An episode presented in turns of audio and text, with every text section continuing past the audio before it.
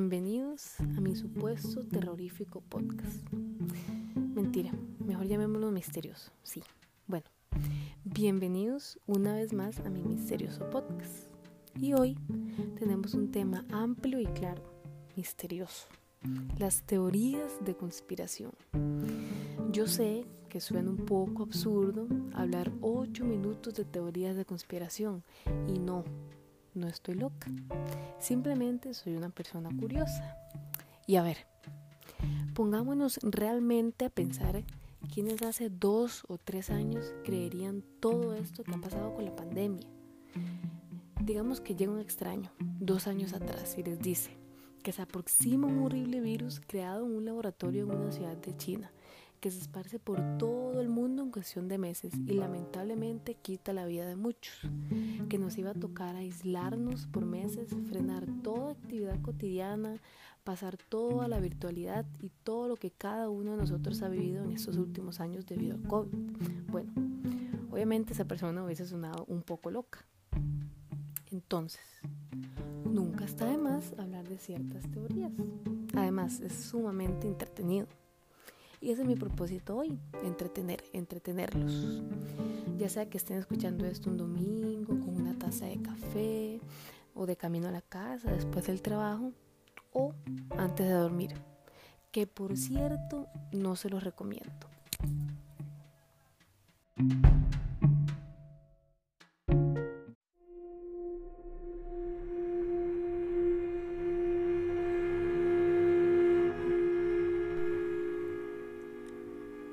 Respecto a dos teorías muy conocidas y controversiales.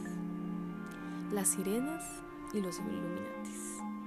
Empecemos con las sirenas. Y de nuevo, yo sé que suena absurdo, pero ¿se imaginan? Una criatura mitad humano, mitad pez andando libremente por el océano hace siglos. De mi parte me causa nervios, no voy a mentir. Pero, ¿cuál es esa teoría detrás de la existencia de las sirenas? Bueno, todo inició con una teoría de simio acuático en los 60. Los indicios de que esto pudiera ser verdad recaen en la existencia de un antepasado casi inmediato del hombre, que habitaba en la costa africana.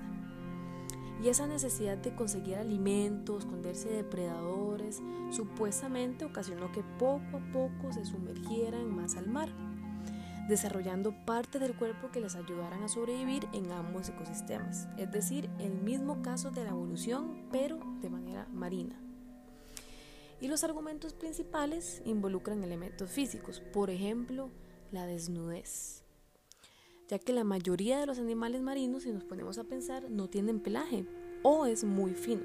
Y esto mismo ocurre con los animales que habitan cerca de ambientes acuáticos, por ejemplo, hipopótamos incluso los elefantes. Y se piensa que tendrían cabello similar al humano. ¿Por qué?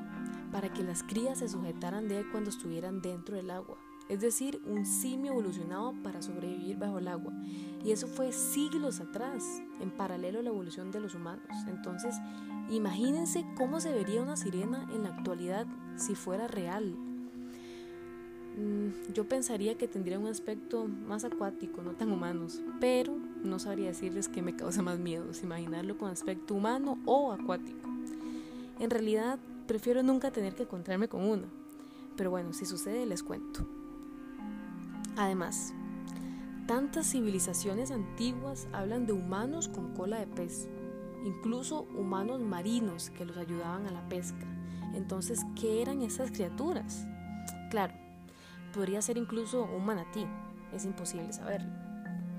Y sean reales o no, cierta parte de mí quiere que lo sean. Imagínense, solo imagínense descubrir una especie tan similar al humano desarrollada bajo el agua. ¿Hablarían? ¿O qué tanta capacidad cognitiva tendrían? ¿Sabrán de todos nosotros? ¿Se comportarán como un mamífero más? Tantas preguntas. Pero bueno, de nuevo, esto es solo una teoría. Y real o no, desde la primera vez que vi un documental sobre sirenas no puedo evitar sentir miedo de que me jalen los pies cuando estoy en el mar.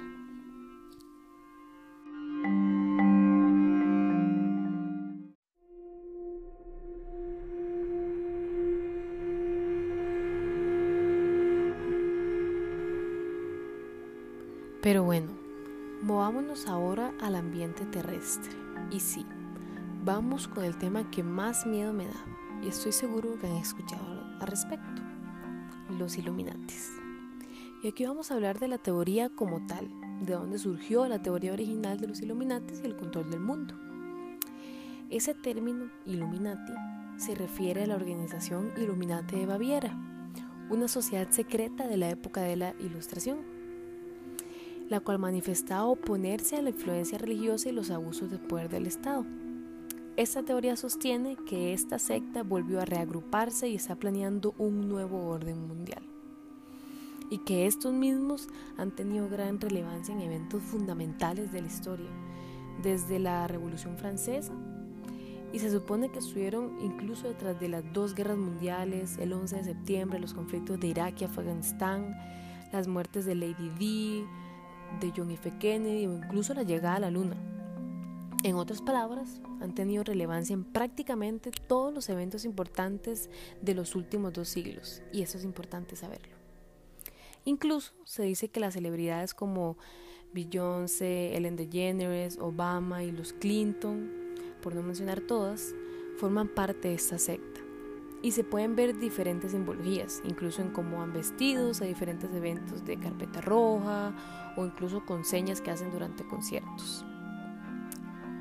Pero desde una nota más positiva y para que no se vayan asustados, como ya yo lo estoy, todo esto es como una teoría del desastre.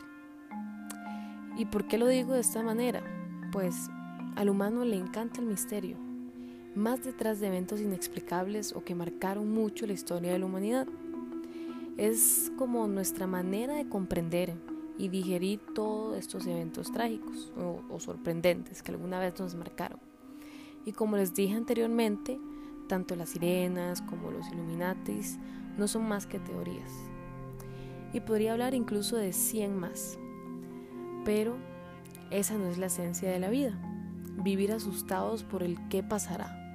Además, si se acaba el mundo, al menos espero haberlos informado un poco.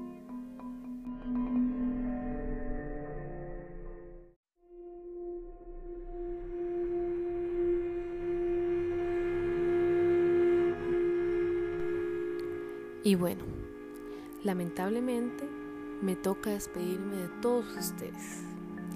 Gracias por ser tan callados y no interrumpirme.